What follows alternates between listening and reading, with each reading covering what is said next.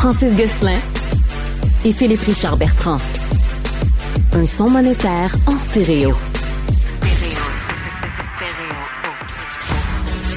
Prends pas ça pour du cash. Philippe, petit fun fact économique. Savais-tu ça, toi, que le prix Nobel d'économie n'était pas un prix Nobel? Pourquoi ça s'appelle le prix Nobel d'abord? Ben, c'est parce que c'est c'est un peu comme ça. Évidemment, tu connais C'est plusieurs... marketing. Tu connais, c'est c'est juste du marketing. tu connais plusieurs des, des, euh, gagnants comme euh, Claudia Goldin ou Philippe Dubvig ou Douglas Diamond, j'imagine, là, tu sais, ces grands Nobel d'économie. aucun, aucun. Euh, le prix Nobel d'économie, en fait, a été lancé euh, 70 ans après les prix Nobel.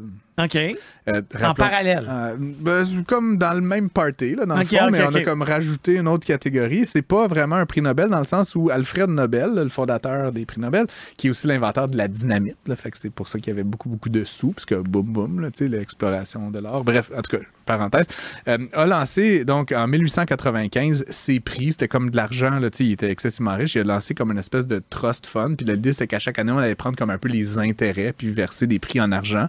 Au- en dollars d'aujourd'hui, ça correspond à 11 millions de couronnes euh, suédoises, ce qui est euh, l'équivalent à peu près 1 million de dollars, le US. là. Donc, c'est quand même une belle, belle somme qui est remise à chaque Mais, mais année. qui est pris toujours dans le trust fund. Ouais, exactement. Je pense qu'ils en ont peut-être rajouté. Là. Écoute, j'ai pas tous les détails de mais- comptabilité, mais mais, c'est grosso modo. Et donc, quand il a créé ça, essentiellement, il y avait cinq catégories. Il y avait un prix Nobel, donc en son nom, pour la paix. On a t'as parlé Barack de Barack Obama. Obama, bon, ça, puis on reparlera de Barack, mais euh, la littérature, la chimie, la physique et la médecine. Nobel lui-même, c'était un chimiste. Fait que c'est sûr que c'était comme des univers qu'il connaissait, etc. Sauf que, bon, euh, en 1968, et c'était euh, le 300e anniversaire de la Banque de Suède. Et donc, euh, la une banque, hein, une bonne banque, qu'est-ce qu'ils ont dit? C'est qu'il manque un truc.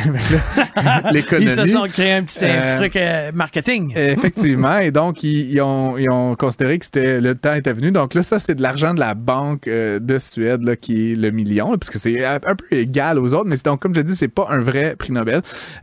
Donc, c'est, comme je disais, 70 ans après la création euh, du prix euh, du prix d'origine. Euh, ce qui est intéressant, Phil, tu remarqueras, c'est que, bon, paix, littérature, chimie, physique et médecine, il y a donc pas économie, mais il y a pas non plus mathématiques. Et donc, ces deux univers-là, évidemment, en 1895, l'économie, comme on la connaît aujourd'hui, n'existait pas Ouais, vraiment. On parlait d'économie politique et souvent, c'était euh, l'économie était assez hautement mathématique ou très politique. Il y avait comme pas vraiment l'économie telle qu'on la connaît aujourd'hui.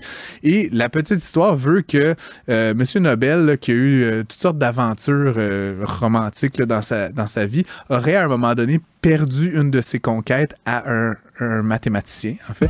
Et c'est un peu comme par dépit pour cette discipline-là qui aurait dit Je ne donnerai pas mes millions de dollars euh, à, à cette discipline-là. Et donc, la mathématique et donc, par conséquent, l'économie a été comme exclue du chapitre des disciplines scientifiques méritant le truc.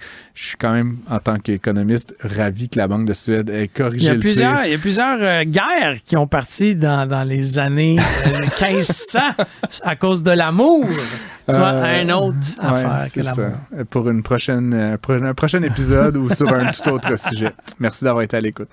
Tous les épisodes de Prends pas ça pour du cash sont disponibles en podcast sur l'application et le site cube.ca.